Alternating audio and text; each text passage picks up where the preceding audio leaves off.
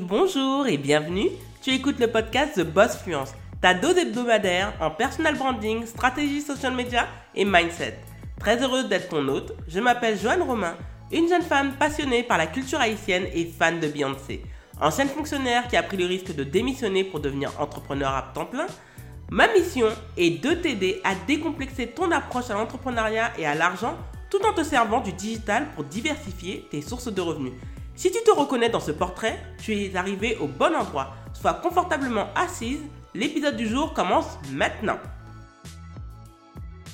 Bonjour, aujourd'hui je suis avec Lisa Omara de PR Lab. Donc très heureuse de t'avoir avec nous aujourd'hui. Bonjour Joanne, moi aussi je suis très très très heureuse d'être ici et de participer à ton podcast. Oui, sachant que ça devait faire déjà plusieurs mois qu'on devait se voir, mais bon, mm. c'est pas grave, c'est venu au bon moment parce que durant ce mois, j'ai envie de mettre en lumière des femmes impactantes, des femmes qui ont pris des risques et des femmes qui ambitionnent à vivre la vie qu'elles désirent. Et Lisa, à mes yeux, représente cela parfaitement. Prise de risque, elle s'est faite, là, elle est en train de se refaire elle-même et son parcours va être des plus intéressants. Donc, Lisa, la première question va concerner ton background. Qui es-tu en fait? Qui est Lisa Omara? Bah, Écoute, moi je suis Lisa Omara, j'ai 31 ans. Euh, j'habite à Paris. Enfin, là, j'ai déménagé, j'ai déménagé, je suis juste à côté de Paris, mais j'ai grandi dans le 20e à Paris.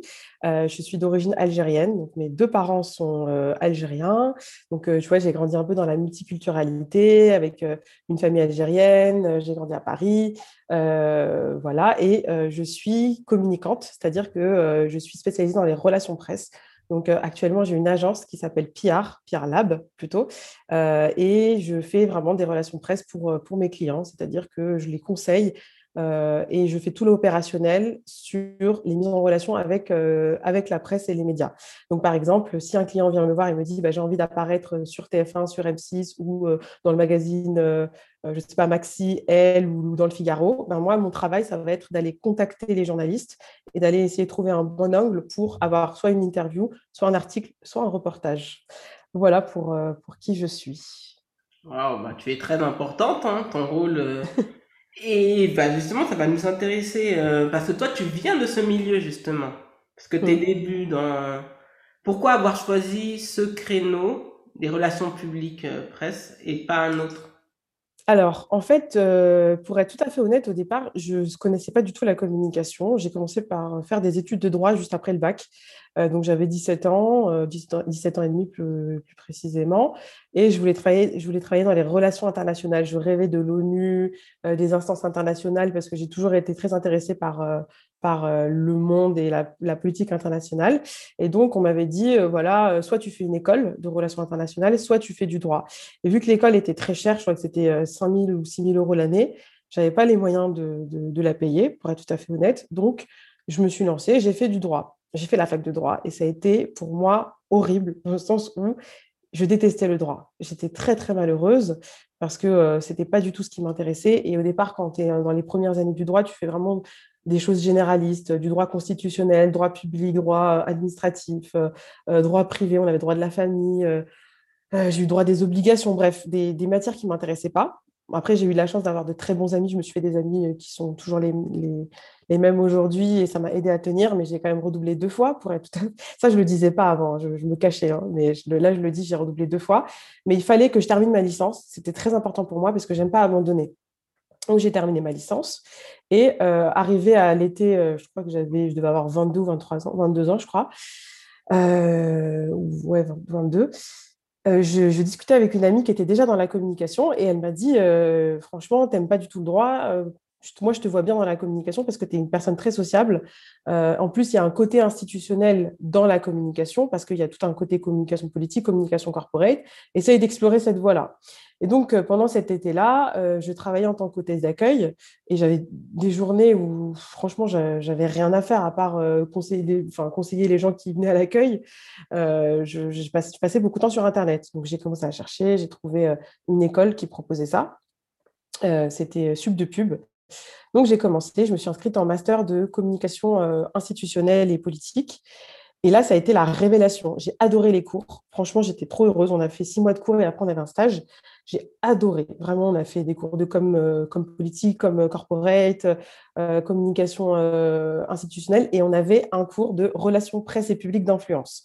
Donc, c'était une prof qui travaillait chez Avas à l'époque. Après, elle est passée en com politique, mais elle nous a appris vraiment les bases des relations presse et des relations publiques en général. donc, on a été visiter l'agence France Presse, l'AFP, elle nous faisait des visites, euh, on, maniait les outils. Euh, vraiment, elle nous a tout appris de A à Z, comment créer une stratégie de communication et une stratégie de relations presse impactante. Euh, enfin, vraiment, on a tout appris avec elle. Et du coup, j'ai été la voir à la fin de la session parce qu'on a eu, je crois, au moins une dizaine de cours avec elle. Donc, on avait des cours c'était une dizaine de matinées, donc on avait quand même un gros package d'heures avec elle. Et euh, j'ai été la voir et je lui ai demandé, je lui ai dit, est-ce que vous pouvez me conseiller une agence où je pourrais faire mon stage? Donc elle me donne euh, le nom d'une agence qui s'appelle l'agence Elan, qui s'appelait l'agence Elan parce qu'après ils ont été rachetés par Edelman. Maintenant c'est Elan Edelman. Et donc c'est là où j'ai fait mon premier stage en relations presse. Et j'ai adoré. J'étais sur le pôle sociétal. J'ai travaillé pour euh, PwC où je, médiatisais des études. J'ai travaillé aussi pour ING Direct, qui est une banque. Et je travaillais aussi pour euh, Amerson, qui est une foncière de centres commerciaux. Et on avait travaillé, je me souviens, sur euh, le lancement d'un centre commercial à Marseille, donc tout le lancement presse. Et donc, j'ai adoré. Après ça, si je dois continuer un petit peu dans mon parcours, tu m'arrêtes si je parle trop. Non, non, non, c'est trop intéressant même si tu as des questions, tu me le dis. Et d'ailleurs, en fait. Euh, juste une question. Le centre commercial, c'est euh, celui des terrasses du port? Ouais, c'est ça, c'est ça, ah. exactement. c'est les terrasses du port à la Joliette. Et, euh, et en fait, c'est cool parce qu'à chaque fois, parce que je vais souvent à Marseille, en fait, j'ai eu beaucoup de connexions avec Marseille. Et justement, après mon alternance, j'ai vécu à Aix, mais ça, je te l'expliquerai après. Euh, en fait, après mon stage, pardon. Euh, en fait, après, j'ai été amenée à, y aller souvent. Et à chaque fois que je repasse à Marseille, même il y a un mois, j'y étais. Euh, à chaque fois que j'y repasse, j'ai toujours un petit truc au cœur où je me dis, j'ai participé à la stratégie RP, même en tant que stagiaire, tu vois, c'est c'est un souvenir et un très très beau souvenir.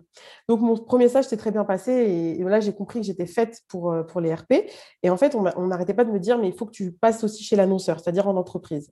Et donc euh, là je me suis dit il faut absolument que je fasse euh, un, master 2 assez impactant. Et moi dans ma tête depuis que j'ai commencé le droit, donc enfin, quelques années avant, 6-7 ans avant plutôt, je m'étais toujours dit j'aimerais bien faire Sciences Po. C'était mon rêve, euh, vraiment. Je me suis dit, c'est un goal dans ma vie, je veux faire Sciences Po. Alors, c'est une énorme erreur euh, d'avoir pensé comme ça, mais bon, à l'époque, je pensais comme ça. Euh, maintenant, je regrette, mais, j'ai postulé à Sciences Po Aix et j'ai fait une année entre Paris et Aix où j'étais à Sciences Po sur un master, je crois que c'était intelligence économique et communication politique, quelque chose comme ça. Et là, je travaillais à la SNCF. Donc, j'étais à la direction des affaires territoriales à Paris-Est et je faisais les allers-retours pour aller en cours. Euh, à Aix-en-Provence. Donc, j'ai passé beaucoup de temps entre Aix et Marseille. C'était en 2014-2015. Et j'ai pas du tout euh, aimé. Franchement, j'ai pas aimé euh, le côté annonceur. Et je me suis dit, bon, maintenant que j'ai compris ça, je vais passer que en agence. Je vais, je vais essayer de continuer ma carrière en agence. Donc, donc, quand j'ai terminé mes études, euh, j'ai fait une petite mission euh, dans une boîte euh, qui est très connue, mais que je n'ai pas envie de citer parce que je n'ai pas du tout aimé cette expérience. mais après, je suis retournée en agence de com et j'ai choisi une toute petite agence de com où on était 10. Et là, j'ai travaillé vraiment sur la communication institutionnelle avec des syndicats, avec des collectives. avec, j'ai beaucoup travaillé sur l'entrepreneuriat, notamment j'ai travaillé pour l'AFE, qui est l'agence France Entrepreneur. Et je pense que c'est de là que m'est venue aussi l'idée de l'entrepreneuriat. C'est parti du, moment où j'ai commencé à travailler pour, dans, ce, dans ce microcosme, on va dire.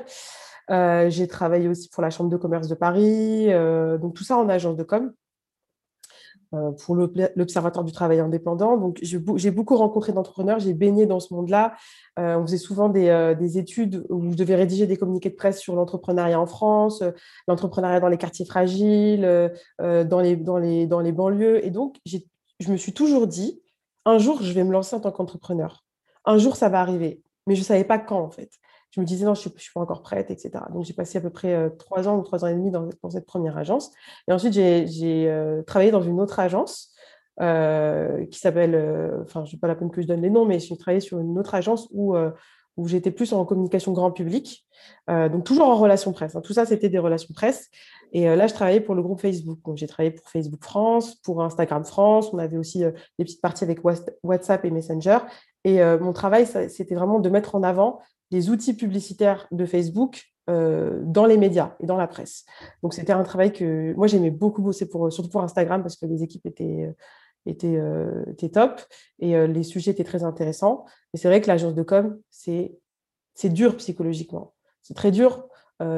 tu, bah, tu travailles beaucoup, tu es tout le temps sous stress. Et, et ça, c'est le, bah, le modèle des agences en France. Et donc, j'ai commencé à, à, écouter beaucoup, de beaucoup, beaucoup de podcasts. Et je sais pas si je vais quand même m'arrêter parce qu'il faut que tu me poses des, des, questions. Là, j'ai l'impression de, de, débiter tout un truc. Non, mais non, c'est. En fait, tu vois, là, tu, ce que tu nous dis, c'est très intéressant parce que ça a l'air d'être un monde obscur, les pillards. Et surtout, on est trop dans un monde. Et c'est pour ça que je commence à en avoir marre des. Tout, on a trop d'influx d'informations qu'on ne prend pas le temps de décortiquer. Là, tu es en train d'expliquer ton travail, ton parcours. Et c'est important parce que c'est comme ça qu'on va comprendre, tu vois. Si tu avais juste dit, bon, j'ai fait des études de droit, oui, mais pourquoi tu les as faites généralement? Parce qu'on vous dit, c'est la voie royale, c'est très bien. Et au final, le fait qu'ils me disent, oui, bon, j'ai persisté parce que je voulais quand même sortir avec une licence et pas mm. rentabiliser le temps et tu as eu raison, mm. mais c'est un monde que j'aimais pas. Il y a eu une rencontre qui s'est faite on est allé dans un master où je me suis épanoui. Bon, je visais quand même tel type d'institution et je me suis trompé. Et tu vois, c'est aussi admiratif en tant qu'entrepreneur. Donc oui, ce background, en plus, on aurait peut-être pu se croiser en 2015, parce que fin, fin août 2015, je débarquais pour vivre à Marseille. ah bah oui, ah bah, c'est bon, on, aurait pu se croiser, effectivement. Oui, effectivement. Donc ouais, tu as fait tout ça.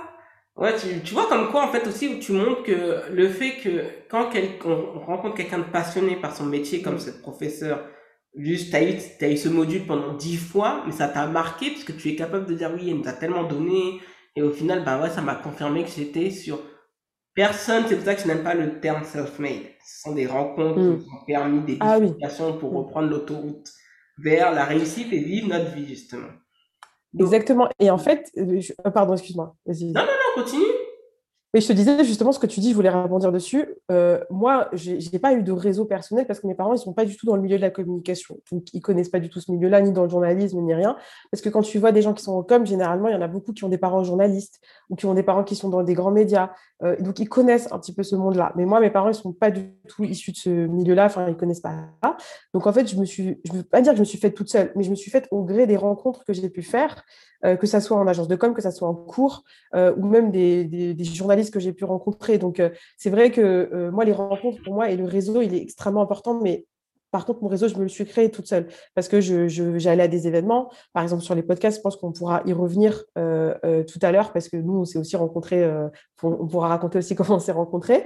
Mais c'est-à-dire que je vais, je vais aussi faire attention à me dire, bah, tiens, telle personne, moi, je vais pouvoir l'aider, elle va pouvoir m'aider, ça va être une rencontre qui va être impactante, on va s'apporter des choses. Et c'est comme ça, en fait, que tout au long de ma carrière, j'ai réussi à acquérir aussi un réseau.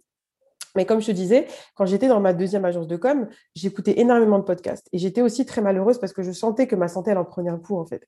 Je me disais, j'adore mon métier, les, clients sur lesquels je travaille sont super intéressants parce que j'ai travaillé aussi sur d'autres clients. J'ai travaillé donc en plus de Facebook et Instagram, j'ai bossé aussi pour L'Oréal, euh, j'ai bossé pour euh, un, groupe de verres de lunettes. J'ai bossé sur plein de sujets intéressants.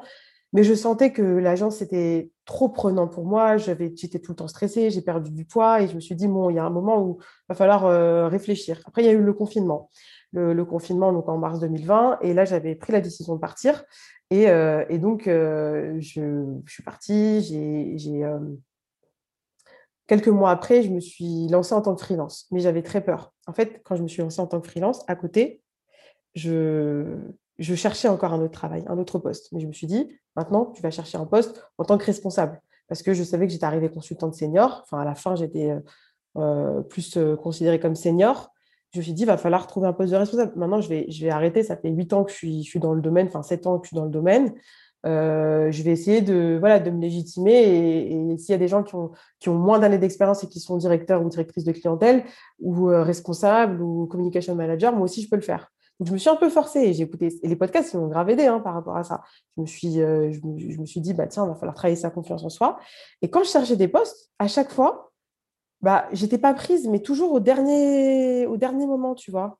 C'est-à-dire que je faisais cinq entretiens et à chaque fois, quand il fallait choisir deux personnes, j'étais pas prise, en fait. Et j'ai candidaté pour. enfin, candidaté. On est venu m'envoyer des messages sur LinkedIn, on est venu me chercher sur LinkedIn pour travailler pour un très grand réseau social. je crois que c'est le plus grand aujourd'hui pour, pour, un poste de communication manager. Donc, j'ai fait tout le process de recrutement. Et là, je vois quoi? Je, vois qu'à la dernière minute, donc après, cinq entretiens avec toute l'Europe, euh, je ne suis pas prise. Moi, j'étais déçue. Je me suis dit, c'est bizarre et tout. Et quelques mois après, en plus, je regarde, je vois que la fille qui a été prise, bah, elle a beaucoup moins d'expérience que moi. Et je n'arrivais pas à comprendre. Je me dis, c'est bizarre, je suis arrivée jusque-là. Bon, pas j'avais pas forcément envie de travailler là-bas, mais je me suis dit, je vais aller jusqu'au bout parce que c'est un poste intéressant pour moi et ça correspond à ma carrière. Quand même, enfin, tu vois, je me dis, c'est bizarre. Après, j'ai fait plusieurs autres entretiens, deux, trois autres entretiens avec euh, d'autres euh, boîtes, notamment un institut, avec un, institut de, culturel, on va dire, oui, avec un institut culturel. Pareil, là, je suis pas prise, mais on m'a jamais dit que j'étais pas prise, en fait. Et ça, c'est extrêmement bizarre, tu vois. Je me dis, c'est... Euh, je passe des entretiens, je donne un travail où il y a 50 slides où je leur fais toute une stratégie de communication et on me dit même pas que je suis pas prise, en fait. C'est bizarre. Et pareil, troisième fois avec un grand média qui cherchait un responsable une responsable communication je donne des documents, je suis pas prise. Je me dis, mais là, il y a un souci, tu vois. Et en fait, entre-temps, j'avais commencé le freelance. Donc, quand j'ai commencé le freelance, j'ai eu des clients qui m'ont dit, non, mais là, Lisa, euh, lance-toi, en fait. Lance-toi, lance-toi. Et je ne voulais pas me lancer. Je ne voulais pas me lancer. J'avais peur. Je me suis dit, non, je, peux, veux bien rester freelance, mais je ne vais pas monter une agence. Ce n'est pas possible. Je n'en suis pas capable. Et puis, si j'avais su aussi que tout ce qui allait m'arriver après, je ne l'aurais peut-être pas fait. Mais en fait, on va dire que mon parcours, c'est ça. C'est-à-dire que ça a été une succession de rencontres, ça a été une succession d'opportunités aussi qui se sont présentées à moi où je l'ai fait parce qu'il fallait essayer, etc. Et après, je me suis retrouvée dedans, en fait, un peu comme ça. Je on va dire que c'est la vie qui m'a poussée, en fait. C'est les rencontres qui m'ont poussée. C'est comme si euh, on m'avait à chaque fois mis sur le devant en me disant, tu vas le faire et après, tu prendras ta décision. je ne sais pas si tu vois un petit peu euh, ce, que, ce que je veux dire. Bah oui, hein, à, force qu'on vous dit euh, non, il y a deux solutions. Soit on change pour se conformer à la normalité, soit on prend un risque et on se lance. Et c'est vrai que ça fait peur parce qu'en France, on n'aime pas l'entrepreneuriat. On n'est pas dans un pays d'entrepreneurs. On est dans un pays où, en fait, l'entrepreneuriat est dû au népotisme.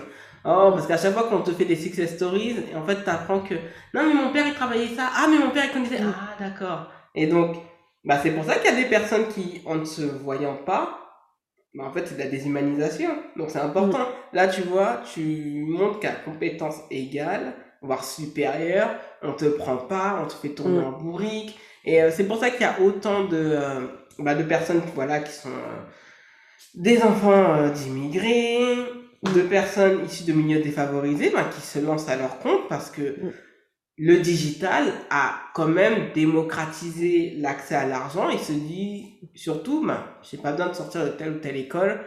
L'important, effectivement, j'ai des compétences, je peux le valoriser et euh, ce que j'appelle ouais, dans le branding, c'est de mm. construire ce qu'on appelle euh, brand awareness, c'est-à-dire montrer que je suis là, que je suis visible, que je fais des choses. Ben, après, c'est comme ça que les gens vont venir euh, vers soi. Mais c'est vrai que c'est énervant, mm. que ça fait, ben, ça crée le syndrome de l'imposteur, ça crée des doutes, ça se dit, bah, en fait, on se sent illégitime, alors qu'en réalité, on a toute la légitimité nécessaire pour le faire. Et donc, c'est pour ça que la prise de risque que tu as pris, non seulement paye et va payer de plus en plus, mais va permettre de créer, des fois, on se rend pas compte, on crée un mouvement. Mmh. Exactement. Et ben moi, c'est ce que j'avais envie de faire parce que, comme tu disais, euh, quand on est des fils et filles d'immigrés, euh, parfois, moi au départ, tu vois, quand j'étais plus jeune, j'ai jamais ressenti le racisme parce que j'ai grandi dans un quartier multiculturel. Dans le 20e, tu vois, à Paris, c'est un quartier populaire, il y a des Noirs, des Arabes, des Asiates, euh, des Juifs, vraiment, il y a de tout. Je suis arrivée à la fac de droit, c'était pareil, tu vois.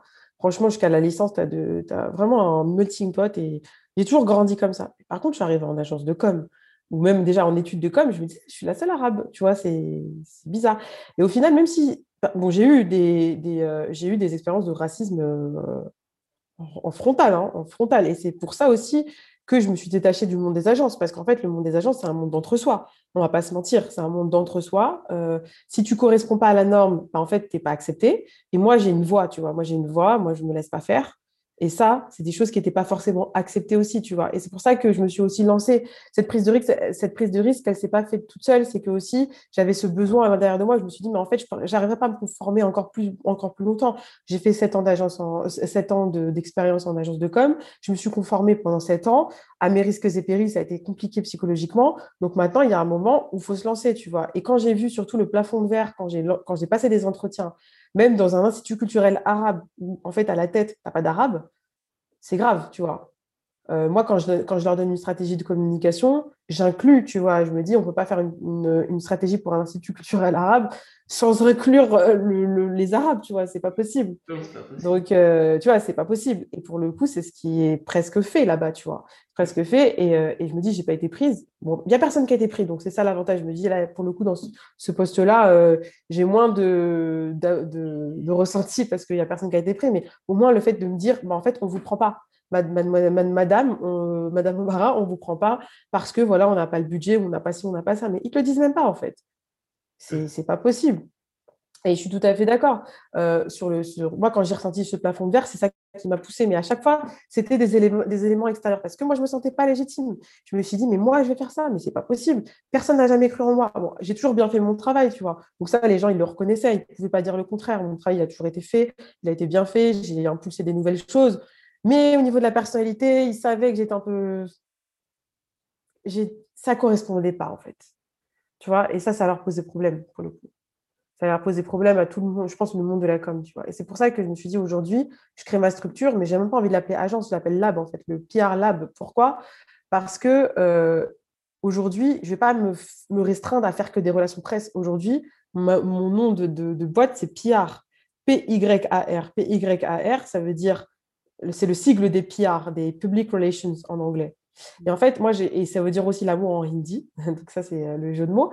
Mais en gros, PR, ça veut dire, c'est, euh, ça veut dire que j'ai envie, aujourd'hui dans mon agence, je fais des PR à l'anglo-saxonne, je fais des relations publiques à l'anglo-saxonne, alors qu'en France, on fait généralement, quand tu es RP, je fais que des relations presse, tu t'arrêtes à là, tu vas pas aller plus loin. Moi, j'essaye d'inclure de, des associations, euh, le gouvernement, tu vois, s'il y a des, des, initiatives sociétales. Donc, j'essaye vraiment de créer toute une stratégie d'influence, mais influence au, au, sens relations publiques, pas au sens euh, influenceur. Hein.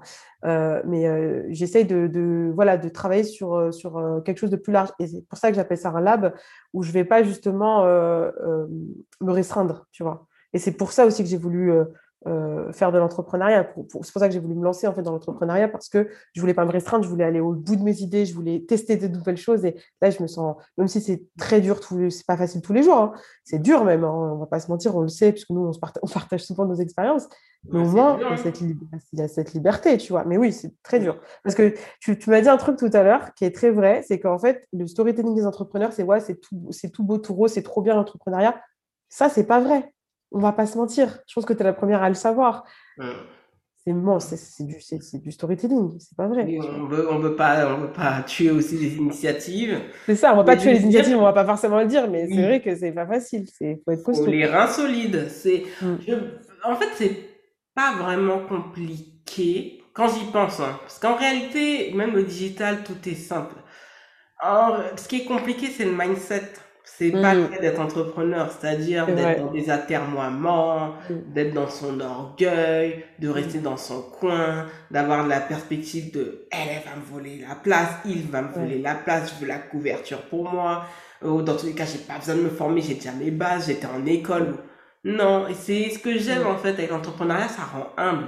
Et euh, ça permet une déconstruction parce qu'on comprend qu'on a. C'est ça que je n'aime pas, j'aime bien le rappeler, je n'aime pas le concept de self-made parce que non, personne n'est self-made. On a besoin des uns des autres, des compétences. Oui, il y a de la prise de risque parfois, moi je vais pas mentir. Hein. Bon là, je vais bientôt recommencer à m'acheter des vêtements, mais j'ai fait un sacrifice comme ça pendant près de deux ans. Y a moi, pareil, c'est un truc de fou, c'est bah moi, c'est pareil. il y a des gens, tu vas leur dire ça, ils vont te dire, moi, je peux pas. Quand je vais leur dire que mon dernier voyage que j'ai vraiment fait, ouais, hum, ouais, mon dernier, ça a été, euh, ouais, à, ouais, oui, oui, à New York. Mais heureusement, j'ai bien profité, ça m'a fait près de trois mois, donc c'est pour ça que voilà. Mais les gens, ils vont dire, ah non, non, c'est pour ça que je dis, l'entrepreneuriat, c'est pas fait pour tout le monde, il faut avoir les reins mm. solides, il faut se montrer, il faut avoir une confiance, faut être conscient de la prise de risque, se dire que parfois tu vas manger des pâtes et de l'eau parce que tout l'argent que tu as, c'est pour l'entreprise, l'entreprise, Mm. l'entreprise, l'entreprise. Et donc, ouais, c'est des prises de risque. Mais Des sacrifices, des sacrifices. mais de par la suite, tous ceux, euh, c'est ça que là je vais faire un podcast sur Kanye West parce que ça c'est vraiment le modèle d'entrepreneuriat. Lui, il enregistrait entre deux, on l'a négligé, hein, ouais, entre deux Mm. artistes alors qu'il avait un talent de fou, mais ah, on me met dans cette position, bah d'accord, il n'y a pas de problème. Bah aujourd'hui, il est milliardaire, il a sa marque, il a son impact, c'est devenu une légende. Mais s'il avait écouté les gens qui disaient non, mais il fallait rester, il fallait rester, il fallait rester, non, tu sais, être juste producteur, euh, c'est déjà très bien, voilà. Donc, un entrepreneur est quelqu'un qui a une grande vision, une vision plus Mm. grande que lui. Donc, si cette personne a dit, moi, je veux être la Beyoncé de ceci, moi, je veux lancer un mouvement, oh, calme, surtout en France, on va dire, oh, calme-toi. Déjà, si tu fais ça, c'est déjà très bien. Non, mais c'est fou parce que euh, je, je suis entièrement d'accord avec tout ce que tu as dit depuis tout à l'heure, au niveau des sacrifices, au niveau ouais, d'avoir les reins solides, de devoir se. Ouais, de ne pas acheter de vêtements pendant deux ans. Moi, j'ai pas acheté de vêtements pendant deux ans. J'ai dit, moi, mon focus aujourd'hui, c'est ma boîte. Les vacances, pareil. Là, je vais m'accorder une semaine de vacances, cinq jours de vacances. Mais euh, tu vois, j'ai peur. Je me dis, mais en fait, mon... enfin, comment je vais faire? Je vais devoir prendre l'ordinateur si quelqu'un m'appelle quoi.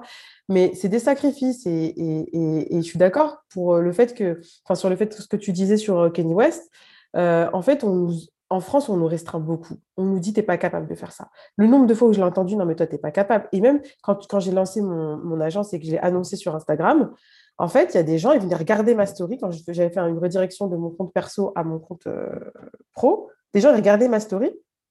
En fait, ma story, elle avait été envoyée à des. Je sais plus, je sais pas qu'est-ce qui s'est passé, mais il y a quelqu'un qui a dû l'envoyer à des anciens collègues. C'était regardé par des anciens collègues, donc je le voyais, tu vois, sur les, vues des stories. Ils s'abonnent pas, ils te donnent pas de force. Et limite, tu as l'impression que ça part derrière toi, tu vois. Et euh, parce qu'ils ont l'impression que tu n'es pas capable. Parce que quand tu es, parti, on te faisait croire que tu n'étais pas capable. Et c'est Oui. grave, tu vois. Et moi, on- moi je l'ai trop ressenti. Et heureusement que j'avais quand même des personnes très proches autour de moi avec qui je bossais, qui m'ont énormément soutenue. Et ça, je tiens vraiment à remercier les, les filles. Euh, Franchement, elles, elles m'ont soutenue, mais Enfin, c'est très fort parce qu'elles ont cru en moi, elles m'ont dit vas-y, lance-toi et raconte-nous ce que tu fais. Et, euh, elles m'ont donné des contacts. Et, ça, c'est important parce qu'il y a toujours, bon, il y a des gens qui vont te détruire, mais il y a aussi des gens euh, qui vont te soutenir. Et c'est vrai qu'il y a plein de gens qui ne croient pas en nous. Et c'est pour ça qu'il faut se faire un mindset où tu te dis là, c'est toi qui vas devoir te, ouais, faire limite un, euh, reformater ton cerveau pour te dire je vais y arriver quoi qu'il en soit. Après, c'est pas facile tous les jours. hein. Ça, par contre, moi, je refuse de, dire ah, c'est trop bien et tout. Non, c'est pas facile.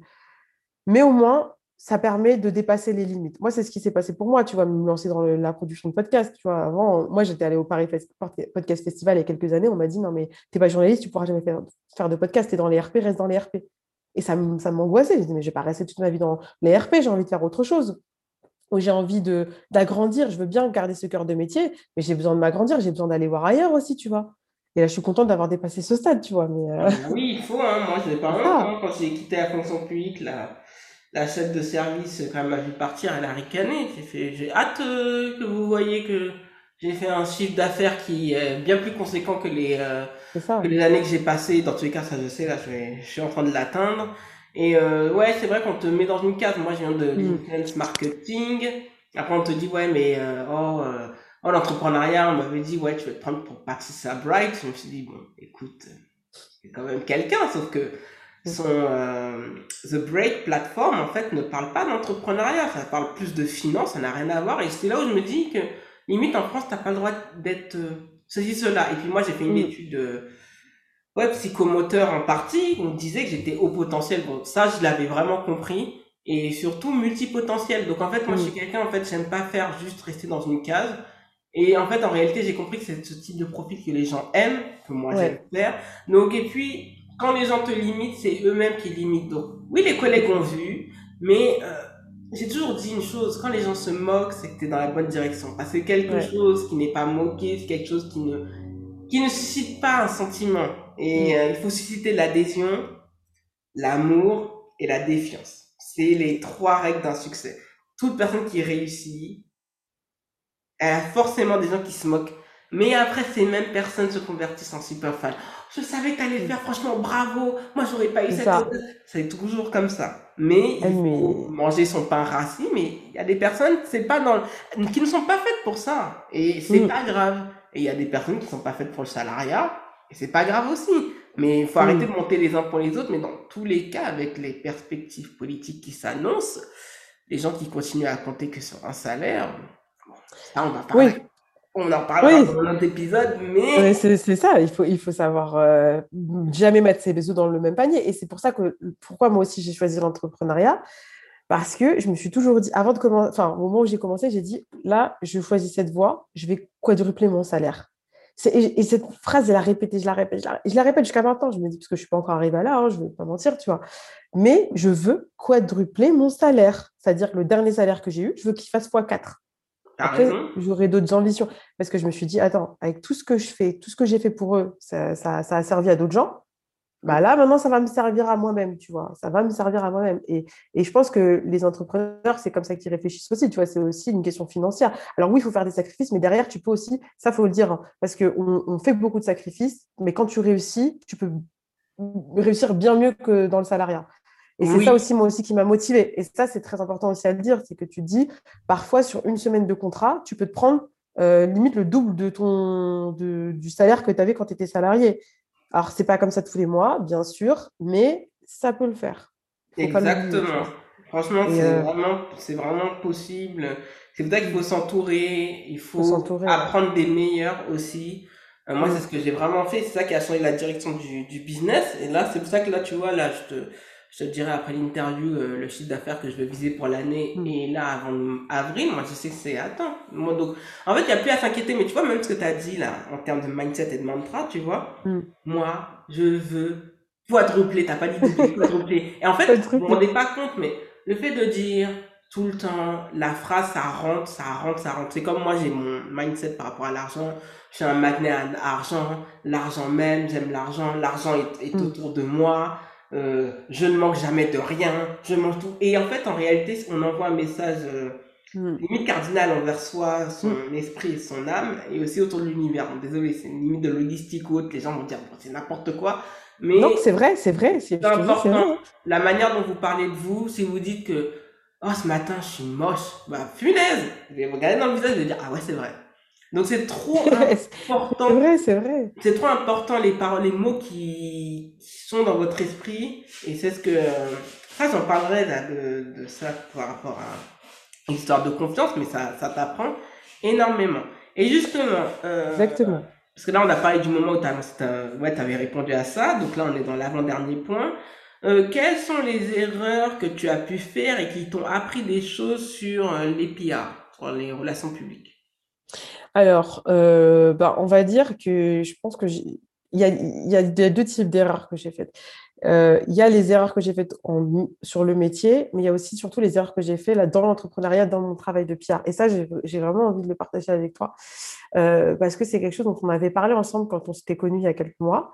en fait, ma plus grande erreur, je pense, c'est qu'au début, j'ai accepté de, de travailler gratuitement pour certaines personnes et de brader mes prix. Et ça, ça a été une erreur totale. Et je me souviens d'une fois, on avait eu une discussion toutes les deux parce qu'on euh, parlait des, gens qui te disent c'est trop cher. Ah, ta prestation, elle est trop chère.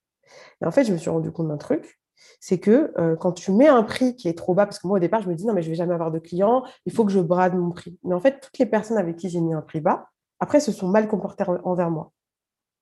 Euh, et ça, ça a été une erreur. C'est-à-dire que maintenant, je fixe mes prix en fonction de de, bah, de, mes compétences, de mon expérience. Parce que tu as, toujours des gens, on me l'a déjà dit, euh, non, mais Lisa, tu viens de commencer, hein, ça fait six mois que tu as lancé ta boîte. Mais euh, non, en fait, derrière, j'ai sept ans d'expérience, j'ai bossé pour euh, des gros groupes, j'ai bossé pour des institutions, j'ai acquis un réseau de journalistes qui est assez important, c'est-à-dire qu'il y a certains journalistes avec qui je passe un coup de téléphone et je sais que l'article va tomber.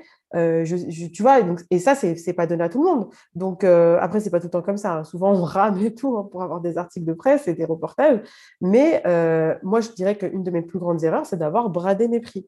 Parce qu'en en fait, en, vrai, quand tu brades tes prix, tu brades ta valeur. C'est-à-dire que les gens ils se disent Ah, c'est pas cher. Ça veut dire que en fait, je peux en faire, celle-là, je peux faire ce que je veux d'elle, tu vois. Et ça, ça a été une, vraiment une erreur capitale. Après, autre erreur, ça a été, euh, je pense, euh, je réfléchis, mais dans le métier, c'est d'avoir accepté des missions qui ne me correspondaient pas. Une fois, j'ai accepté, euh, c'est euh, au mois de, ouais, début, ouais, vers le mois d'octobre-novembre, j'ai accepté une mission et j'étais pas sûre, tu vois. Je me suis dit, bon, c'est pas grave, j'accepte, une cliente, j'ai pas beaucoup de clients en ce moment, je vais la prendre. Mais en fait, elle ne m'écoutait pas. C'est-à-dire que je lui donnais des conseils. Je lui disais, mais en fait, là, on ne peut pas prendre cet axe-là. Euh, ça va pas le faire, les journalistes, ils n'apprécient pas. Il faut qu'on aille vers un autre axe. Elle ne m'écoutait pas. Et je n'ai pas insisté, en fait. Je me suis dit, bon, c'est la cliente, elle me paye, je ne vais pas insister. Et ça, ça a été une énorme erreur parce que euh, j'ai pris non seulement quelqu'un qui ne me correspondait pas forcément à mes valeurs, après, j'en reviendrai parce qu'on ne peut pas non plus avoir, prendre que des gens qui correspondent à nos valeurs parce qu'il y a un moment, il faut manger, tu vois. Mais bon, elle, elle ne correspondait pas trop, pas, pas, pas mes valeurs sur le plan humain. Et en plus, elle ne m'écoutait pas. Et j'ai laissé traîner, en fait. J'ai laissé traîner jusqu'au moment où ça a clashé. Ça a clashé et on a dû arrêter le contrat, tu vois. Donc, pour moi, ça, a été aussi une, erreur. Et ça, maintenant, je fais très attention sur ça. Je ne prends pas quelqu'un si je sais que son projet ne euh, bah, va pas correspondre euh, aux attentes des médias. Donc, maintenant, ça m'est déjà arrivé à dire à des gens qui, m'appellent, qui me disent, ouais, j'ai envie de faire des RP. Bah,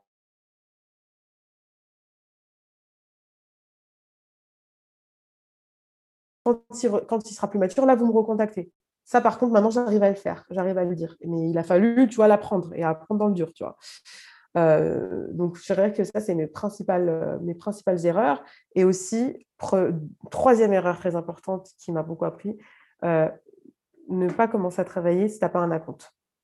Parce qu'en fait, je me suis aperçue d'un truc dans l'entrepreneuriat, il y a des gens qui ne payent pas. Il y a des gens, en fait, qui considèrent, même si tu as un contrat avec eux, ils ne te payent pas. Tu es obligé de les harceler, en fait, pour avoir ton, ton dû.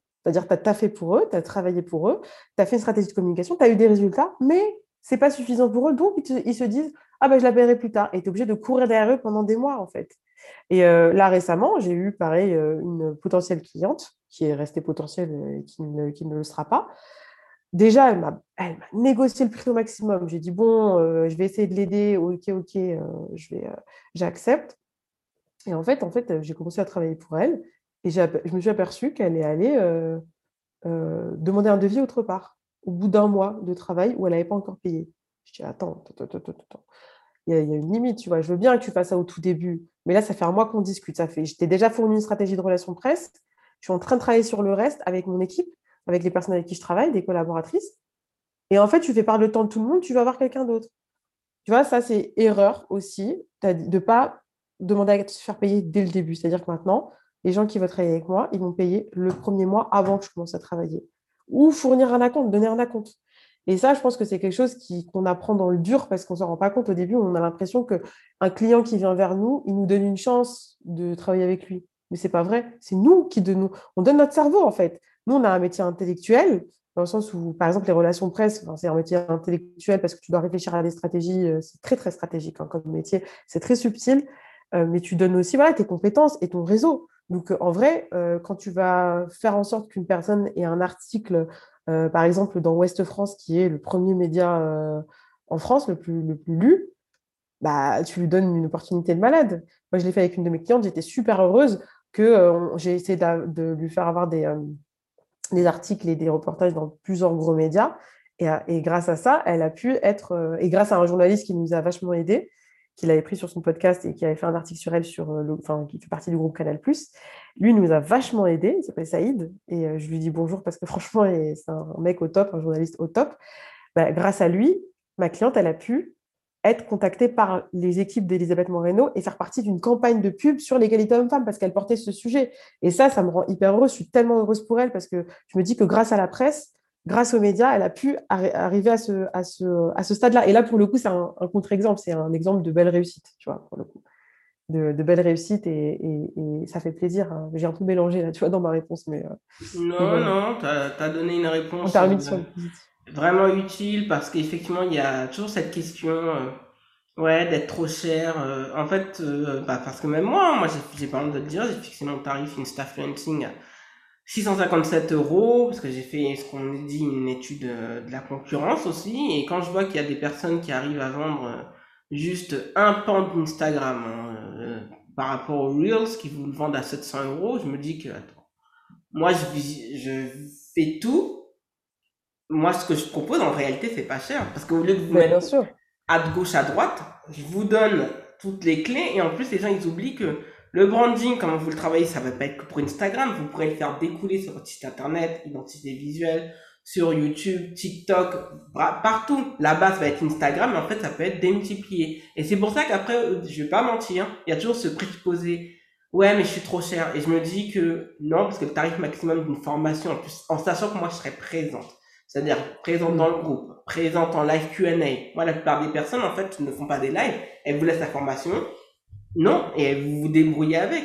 Et c'est vrai que moi, mm. tu vois, quand j'avais fait les stratégies calls, j'ai eu un regret parce que euh, j'avais bradé, j'avais vendu ça à 497 euros et en réalité avec mon expérience depuis dans le marketing digital depuis 2013 ou autre, en fait j'aurais dû vendre ça à 1500 et quelques euros. Hein. J'ai regretté et c'est pour ça que quand j'ai fixé le prix d'Instafluencing, parce que là je l'ai mis plus, plus haut, pourquoi? Parce que j'ai vu que c'était complet. Ce que je propose, c'est pas quelque chose qu'on vraiment dans le marché. Et au-delà de ça, très important, les clients qui payent vraiment bas, c'est les clients les plus chiants. mais grave, mais je suis trop d'accord, je suis trop d'accord. C'est toujours comme ça. Donc, c'est fou, mais c'est vrai. Je vise pas ce public. Je vise pas ce public et ah, même, mais moi aussi. même en facilité de paiement, je pourrais même introduire peut-être le paiement en limite en trois fois, mais pas tant que ça.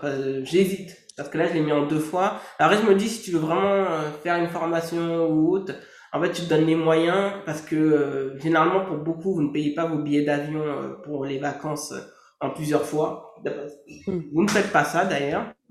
Et il y a aussi l'autre point très important, c'est quand on se brade pas cher, c'est pas bon en termes de branding. Il faut respecter hmm. en fait à un moment donné l'expertise. Ça fait presque une des 8 ans, c'est 7 ans ou moi dans mon cas c'est 9 ans, c'est une décennie, hein, on se rend pas compte. Donc c'est-à-dire tu as évolué, tu te formes, tu payes pour te former, tu donnes un réseau, tu donnes aussi ton expertise, ton expérience, mm. et ça a un coût. Et comme j'aime à le dire, il y a des gens qui peuvent aller voir euh, ailleurs qu'Instafluencing ou toi pour Pierre Lab. Mm.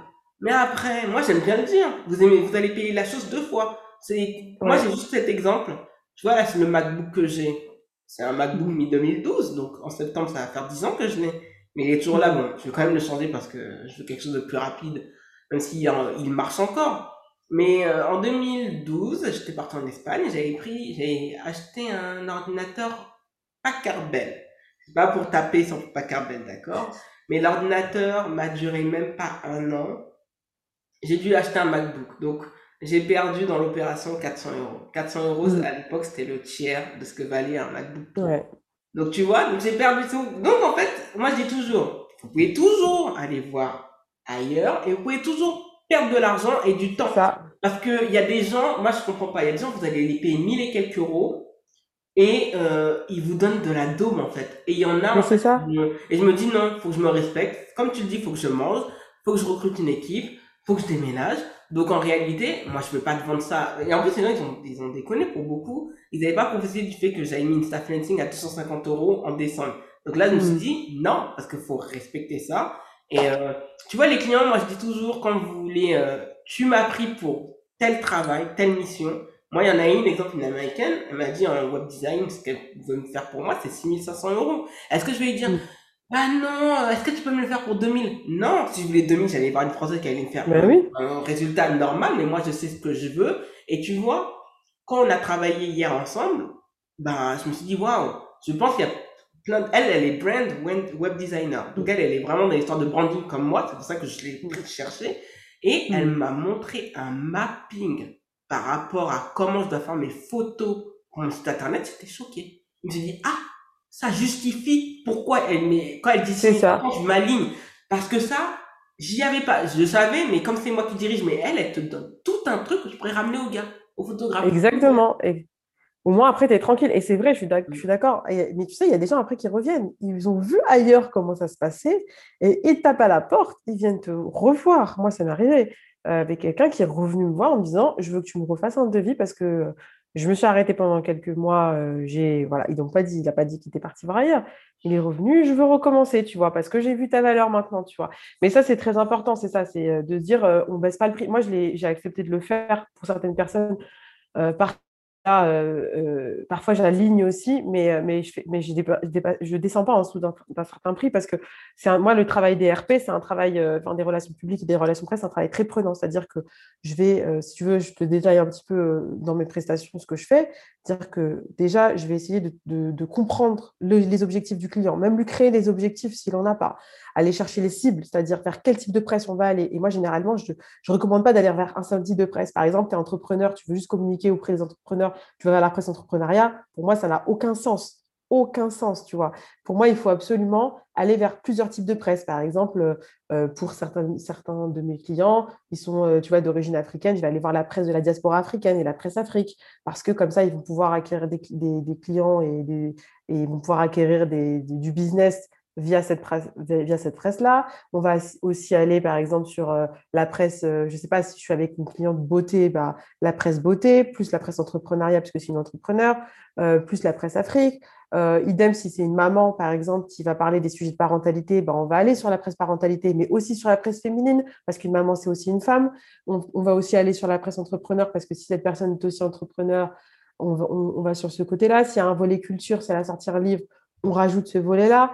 Euh, et, plus le violet diaspora, tu vois, par exemple. Et tout ça, en fait, ça fait en sorte que la personne, elle ne va pas être sur un seul type de presse, elle va être sur plusieurs médias différents. Et c'est ça qui crée une bonne stratégie d'influence et une bonne stratégie RP, quand je dis influence, c'est influence dans, le sens euh, relation publique.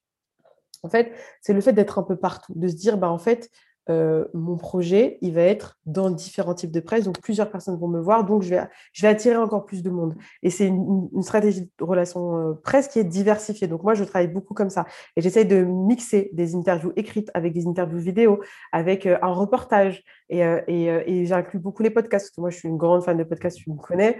Euh, je suis aussi productrice maintenant de podcasts. Donc, j'essaye aussi d'ajouter les podcasts à une stratégie RP parce que je sais que c'est un, média de niche avec une audience qui va être beaucoup plus attentive.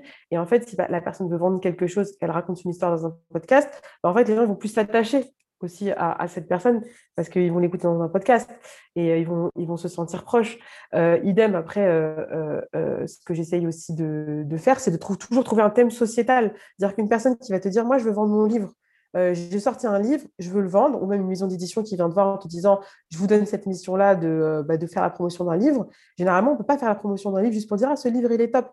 Moi, ce que je fais, c'est que je vais toujours aller trouver un thème sociétal, une prise de hauteur, tu vois. Et comme ça, quand on contacte la presse, on leur dit OK, vous pouvez parler du livre, mais moi, je vous propose que la personne qui va venir sur cette interview-là, euh, que la personne que vous allez interviewer, elle va vous parler de plusieurs thèmes et des grands thèmes. Ça peut être des thèmes parentalité, par exemple. Imaginons, je donne un exemple, je n'ai pas travaillé pour ce domaine-là, mais ça pourrait être intéressant que je travaille dessus. Imaginons quelqu'un qui fait un livre sur le postpartum maman qui fait un livre sur le postpartum qui, qui, euh, qui raconte son expérience, bah, l'idée c'est qu'elle va parler de la maternité, de ce qu'on nous a menti, euh, euh, ouais la, bah, la maternité c'est super, c'est tout beau, tout rose, en fait c'est pas vrai. Après elle peut parler du postpartum, de la condition des femmes, des femmes qui sont mamans et qui travaillent en même temps. Et tu vois l'idée c'est d'aller vraiment trouver un thème sociétal de, et de le proposer aux journalistes et de pas rester bloqué sur le produit ou sur le, sur le service en lui-même. Donc moi c'est ce que je propose. Alors c'est pour ça qu'il y a des gens qui ont juste un, juste un produit par exemple, ils vont me dire, bah, tiens, moi, euh, je ne sais pas, euh, je vends, euh, je sais pas, j'ai pas d'exemple, je, je, vends des, bijoux ou des chaussures. Moi, je vais avoir plus de mal à faire cette communication-là parce que je ne suis pas spécialisée sur juste une communication produit. En revanche, si quelqu'un me dit, bah, tiens, moi, je fais des produits pour, par exemple, pour cheveux bouclés, je vends des shampoings, etc., bah, là, ça va être intéressant parce que non seulement on peut faire la promotion des produits, cheveux bouclés, mais on peut aller au-delà et et parler d'un thème encore plus grand qui est l'acceptation de ces cheveux naturels, le manque de produits qui conviennent sur le marché. Et la personne, en fait, j'essaie de l'ériger en tant que leader d'opinion et experte sur son sujet, en fait.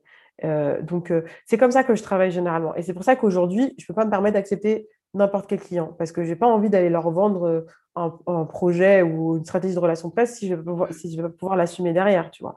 Et je trouve que c'est plus intéressant parce que je connais bien les journalistes et je sais très bien comment marchent les médias. Et aujourd'hui, ce qui marche, et je pense que on s'en rend pas compte quand on, quand on le verbalise, quand on le verbalise pas. Mais aujourd'hui, ce qui marche dans les médias, c'est ça. C'est de parler d'un thème sociétal, parler du sociétal. On parle de la société, on dénonce un thème sociétal, on trouve une solution. Mais on ne peut pas juste faire une promotion sans rien derrière. Ça marche pour certains produits, notamment dans la presse féminine. Mais moi, en tout cas, je, sais que ce n'est pas euh, sur quoi je suis spécialisée. comme on dit maintenant, c'est faire des choses généralistes, euh, ça mène nulle part. Hein. Ça mm. mène Il faut un impact. Il faut disais tout à l'heure. segmenter. Il faut segmenter le message. C'est ce que beaucoup de personnes ne comprennent pas. Ils veulent quelque chose de généraliste, ils veulent quelque chose. Euh, sauf que le généraliste, en fait, vous met, vous met dans la, vous noie dans la masse, hein, tout simplement. Mm. Tout le monde fait ça. Euh, tout le monde dit, comme le dit Beyoncé, beaucoup de personnes qui sont expertes sans expertise, et ça, elle a vraiment raison.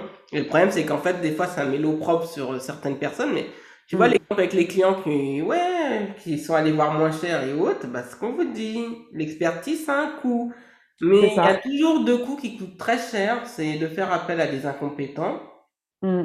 Et euh, même si ça vous paraît moins cher, au final, vous avez quand même moi, je dis toujours, je préfère dépenser 600 euros et je suis débarrassé plutôt que de payer 200 euh, ou 300 et de devoir remettre 600. Donc, ça fait que j'ai perdu 300 euros en cours Exactement. Voilà, parce que moi, quand j'ai acheté mon MacBook, euh, quand je vois Apple, le service client ou autre, bah, en fait, les 1200 euros, ils sont, bah, quand tu calcules en année, justifié, tu vois, au final. euros, ouais, ça m'a coûté 120 euros par an, c'est rien ça. Alors que ouais, c'est ça. À Carbel, en un an, il m'a coûté 400, donc il m'a coûté très cher. Exactement. Je suis entièrement d'accord avec toi. Et les gens ne se rendent pas compte parce qu'ils ne voient pas, ils n'ont pas de vision. C'est comme, j'ai des gens qui viennent me voir, qui me disent, moi, je veux une stratégie RP, mais je veux que ça fasse du buzz tout de suite. Je leur dis, mais en fait, ça ne marche pas comme ça. Quand tu contactes un journaliste, il faut du temps. Et généralement, une bonne stratégie RP, tu ne peux pas la faire sur deux mois. Tu, vois, il y en a qui me disent, mais moi, je veux des résultats. non, en fait, il faut au minimum six mois. Et en fait, si tu fais tout au début, bah, après, tu vas, ça va s'essouffler. Alors que quand tu vas euh, euh, vraiment segmenter la stratégie, te dire que dans le, premier mois, tu auras cinq retombées, ensuite, on aura 10, ensuite, on aura 15, en fait, ça, ça va crescendo. Et après, as plus, plus ça dure sur la durée, bah, plus en fait, euh, les journalistes, ils te remarquent et ensuite, ils, reviennent te contacter pour dire Ah, bah, moi aussi, j'ai envie de l'avoir sur mon média. Ah, bah, moi aussi, je veux ci, je veux ça. Et il y a aussi le temps des médias. C'est-à-dire que le temps des médias, c'est pas le même que notre temps. C'est-à-dire que eux, les journalistes, ils sont sous, une, sous la coupe, on va dire, des, des, des rédactions, des directeurs de rédaction, des directrices de rédaction. Euh, donc, ça veut dire qu'ils vont proposer un sujet, mais derrière, bah, il faut des semaines pour le faire. Parfois, hein, parfois ça va assez très vite, mais parfois ils ont beaucoup, beaucoup de boulot. Ensuite, il faut attendre qu'il soit publié parce qu'il y a tout un calendrier. Donc, et ça, les clients ne s'en rendent pas forcément compte. Ils veulent un truc tout de suite, mais ça marche pas. Ou alors, si tu veux un truc tout de suite, tu fais appel à des placements publicitaires. Et dans ces cas-là, tu vas voir, euh, je ne sais pas, euh, le L ou le Marie Claire qui propose à 30 000 euros un petit encart. Mais euh, c'est dommage parce que ça perd aussi de sa crédibilité. C'est mieux d'aller voir un journaliste et de faire des RP parce que c'est l'art de convaincre. En fait, les relations presse aujourd'hui, c'est l'art de convaincre. Et quelqu'un qui va avoir un article dans la presse, ça va pas lui générer une vente tout de suite derrière. Peut-être pas, tu vois. Par contre, ça va lui générer de la crédibilité. Et ça, c'est ça que j'essaye aussi. Les relations presse, c'est l'image, c'est la street cred en fait. C'est l'image. C'est du branding. C'est-à-dire qu'aujourd'hui, tu es dans un média, les gens te respectent. Et surtout, tu veux faire une levée de fonds, bah en fait, tu fais, tu, as juste à montrer ta revue de presse en disant voilà. j'ai été vu moi, chez... j'ai été vu chez Forbes, j'ai été vu chez dans magazine Elle sur Marie Claire. Voilà mon produit, voilà mon projet. Les gens ils te font plus confiance. Et c'est pas. Et il y a un truc qui est drôle, c'est qu'il y a plein de gens. J'en parlais euh, il y a quelques jours d'ailleurs avec euh, avec. Euh, avec qui j'en parlais d'ailleurs. Myriam? Je sais plus. Non, c'était pas avec Myriam. Je ne sais plus avec qui j'en parlais. Peut-être c'était avec elle. Non, pardon, c'était avec une copine. Euh, on parlait des, tu sais, le petit sticker euh, bleu sur Instagram, le certifié là.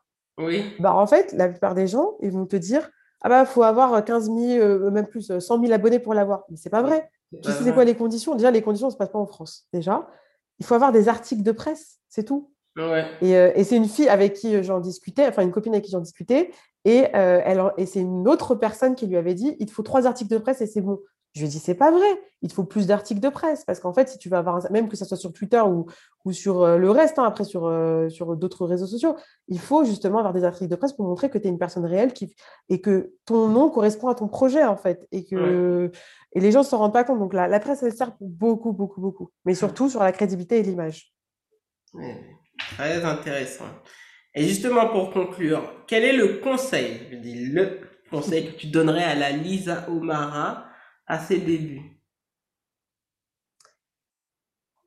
C'est une question qui est très dure, mais je pense que je lui dirais euh, vas-y, n'aie pas peur. Vas-y, n'aie pas peur. Juste cette phrase-là, parce qu'en fait, je, je suis, ça se voit pas, mais je suis très peureuse. Je suis très peureuse, mais je suis aussi très courageuse. Et à chaque fois, on me le dit, on me dit, mais Lisa, c'est bizarre parce que tu as, peur de beaucoup de choses, mais tu es aussi très courageuse parce que tu fais les choses. Donc en fait, je sais que quoi qu'il en soit, même si j'ai peur, je fais quand même mes choses. Tu vois, l'entrepreneuriat, j'étais tétanisée pendant des mois, je, me suis lancée. Il y a plein de choses où, voilà, je me lance quand même. Mais juste, je sais que le courage, je l'ai, mais j'ai juste envie de me dire à, la Lisa de, de, 20 ans, euh, euh, bah vas-y Lisa, t'inquiète, n'aie pas peur. Tu vas faire les choses, mais juste aie un peu moins peur et sois plus confiante. Wow. Les beaux mots pour conclure, j'aime bien. Et surtout, Lisa, t'inquiète pas, dans quelques années, tu feras une opération presse avec Zidane. En plus. Si, si, si j'avais su ça, par exemple, il y a quelques années, et je remercie infiniment, tu vois, les deux personnes euh, qui ont monté ce projet, c'est Mamadou Koulibaly et Nabil Berouag. Et euh, tous les deux, c'est des entrepreneurs. Euh, Mamadou, il est aussi acteur et il fait un sur le côté entrepreneuriat social. Et c'est, je crois que c'est la première personne qui m'a fait confiance parce que mon premier projet en freelance, c'était avec lui. C'était avec Mamadou. Euh, c'était sur une association et il m'a fait confiance. Euh, pareil, après, il m'a présenté Nabil et les deux, ils m'ont fait confiance. Et j'ai travaillé beaucoup avec, euh, avec Diara au tout début, Diara, que tu connais, qui, est une de mes amies. quand on faisait les, talks là, sur Clubhouse, elle était avec nous. Et tu nous disais souvent, bah, vous, devriez retravailler ensemble. C'est dans nos projets. Mais tu vois, Mamadou, c'est la première personne qui m'a fait confiance. Et lui, il a un réseau de dingue. Euh, il connaît tout le monde et, il n'a pas hésité à me donner toute sa confiance euh, et, à m'appeler un jour en me disant dans deux semaines, j'organise euh, un événement avec Zidane, je veux que tu me fasses les RP, je veux que ce soit toi qui le fasses. Et, tu vois, c'est fou parce qu'il aurait très bien pu aller se tourner vers une grosse agence en se disant, bah, c'est Zidane, ne faut pas que je rate le coup. Et pour le coup, il, s'est dit, bah non, je vais faire confiance à Lisa. Et ça, c'est vraiment un grand remerciement et ça, fait partie de la force du réseau. Et je me dis que, tu vois, grâce à ce type d'opération, moi, ça me permet aussi de me faire confiance, de me dire, bah, on a réussi l'OP, on a eu plus de 50 journalistes, plus de 50 articles, des retombées, des reportages, bah, ça, me, ça me conforte dans le sens où je me dis, bah, n'aie pas peur, tu vois. Mais après, je me dis aussi, il y a un gros travail encore à continuer hein, parce que c'est pas fini. Il hein. faut toujours rester humble. Et ça, c'est euh, comme tu le disais, et ça, tu l'as si bien dit tout à l'heure, j'ai pas rebondi dessus, mais comme on est dans la fin, j'ai envie de rebondir dessus. Euh, être humble dans l'entrepreneuriat, c'est très possible parce que tu peux faire les meilleures opérations possibles, avoir, le, avoir des très belles opportunités, mais tu peux aussi tout perdre du jour au lendemain. Et ça, c'est quelque chose qu'il faut se rappeler. Et c'est pour ça qu'il faut favoriser les relations sur la durée et se dire que euh, l'entrepreneuriat, le, le, c'est pas un marathon. Euh, c'est pas un sprint, pardon, c'est un marathon. Il faut tenir sur la durée. Et ça, c'est une fille qui l'a dit il y a deux, trois jours dans un événement d'entrepreneuriat. Euh, elle le dit, elle l'a dit, elle a bien raison. C'est un marathon. Ça veut dire donne pas tout dès le début, euh, te grille pas dès le début, te, te consume pas dès le début, mais va doucement et fais les choses doucement mais sûrement. Ah bah, merci pour cette conclusion. C'était parfait et merci pour ton temps. Merci à toi, merci à toi, merci de me, donner cet espace de parole, Joanne. Franchement, je te remercie et je suis très très heureuse en tout cas de tout ce que tu fais et je te souhaite vraiment le meilleur et vraiment merci infiniment. merci, merci. Tu es arrivé à la fin de l'épisode, merci de l'avoir écouté jusqu'au bout. Si tu l'as apprécié, n'hésite surtout pas à t'abonner au podcast et à y laisser un avis 5 étoiles sur Apple Podcast. Les ressources du podcast sont disponibles sur thebossfluence.com slash podcast. Retrouve l'actualité du podcast sur Instagram, YouTube, Twitter, Facebook avec l'identifiant thebossfluence en un seul mot. Prends bien soin de toi et à lundi prochain